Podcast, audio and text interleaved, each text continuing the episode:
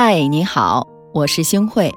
你可以在微信搜索“星慧的夜空”公众号，找到你喜欢的故事。每晚我都会在这里等你。有一句话说：“真心最简单，也最可贵。”深以为然。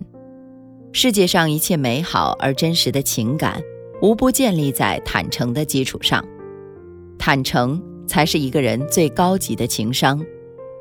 诗人泰戈尔说：“虚伪的真诚比魔鬼更可怕。”人生在世，难免要和形形色色的人打交道。时间越长，经历越多，越能体会到人与人之间的交往，始终是以坦诚为前提的。只有真心才能换来真情，虚伪只能引来假意。而虚情假意不仅伤了别人的感情。也伤了自己的人品。最近呢，有一个朋友和我说了他的遭遇。前段时间，他参加了一个项目，工作压力很大。上周五，因为工作上的失误而遭到上司当众责备，崩溃的他私底下和同在单位的好友倾诉。经过朋友的安慰和分析，他的情绪稳定下来了，醒悟到自己的不足，重新投入到工作当中。谁知道这个好朋友竟然把他们那天的谈话添油加醋地向上司报告，说他没有能力，还怨天尤人。最让他心寒的是，原以为无话不说的挚友，竟是两面三刀的人。项目成功后，他用成果证明了自己的实力。后来听说背后诋毁他的朋友，再也没人敢和他来往了。是啊。谁都不愿意和心机深重的人在一起，因为不知道什么时候秘密就会被公之于众。孔子曾告诫自己的学生，交往花言巧语、阳奉阴违的人有损无益。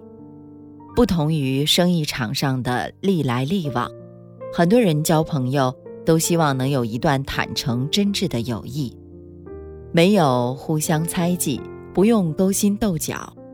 可以放下假笑面具，毫无压力地袒露心声，毫无防备的彼此信任，就是人生最大的安慰。有的人总为自己的小聪明沾沾自喜，并且自诩高情商，殊不知这才是最大的愚蠢。一个谎言出现，就要用千万个谎言来掩盖，因而漏洞越来越大，问题愈发严重。坦诚不代表示弱，相反是一种成熟的体现，是敢做敢当的魄力，更是解决问题的真正途径。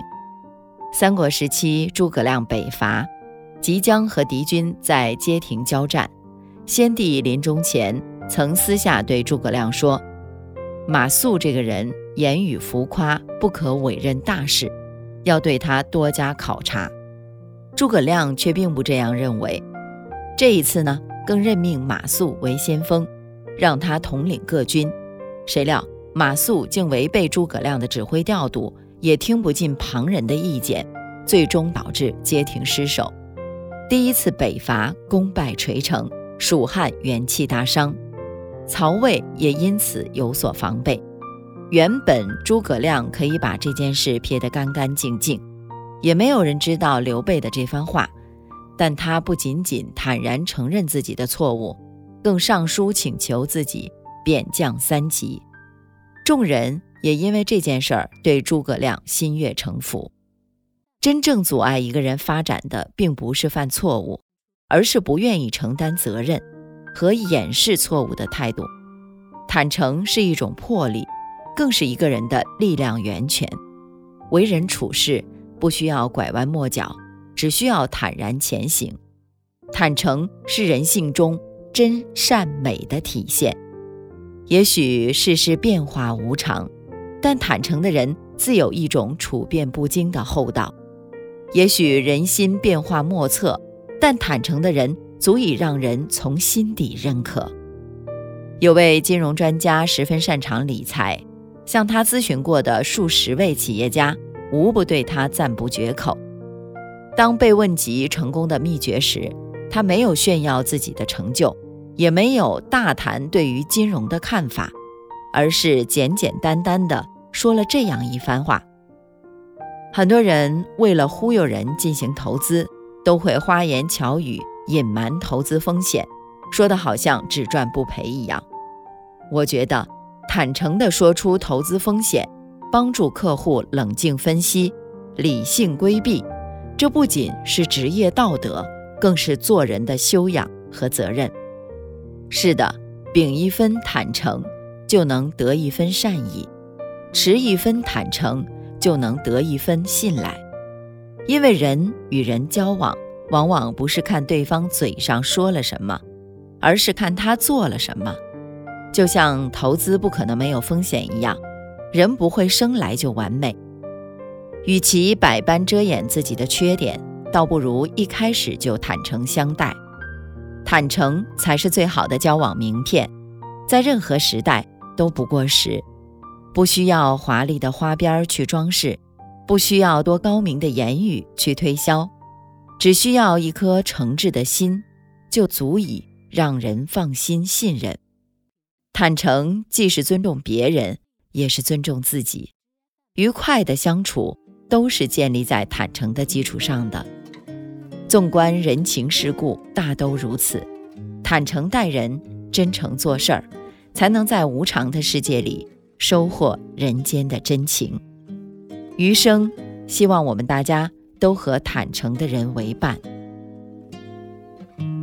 街角小店，记录愉快相见，喊又笑的肤浅，别离几年，记录已经不见。昨日记忆断线，细雨下约会你记得吗？悄悄在以后说的话，陪着我静听歌，看星星一处渐渐繁华。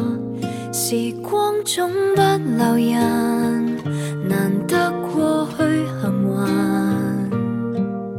明日如何地变？仍是努力去捉紧回忆，彼此同行，和街角故地这样亲，仍可重温曾经憧憬这街中笑着兴奋。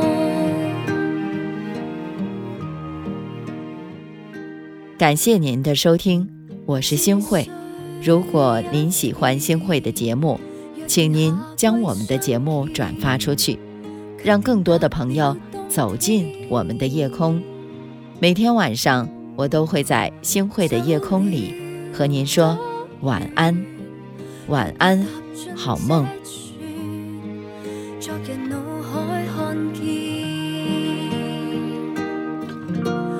去树干视野更广吗？擦去年少时对的骂，平淡。似静听歌，看星星，今晚亦是无暇。时光总不留人，难得过去幸还。明日如何地变，仍是努力去捉紧回忆，彼此同这样亲，仍可重温。曾经憧憬这街中笑着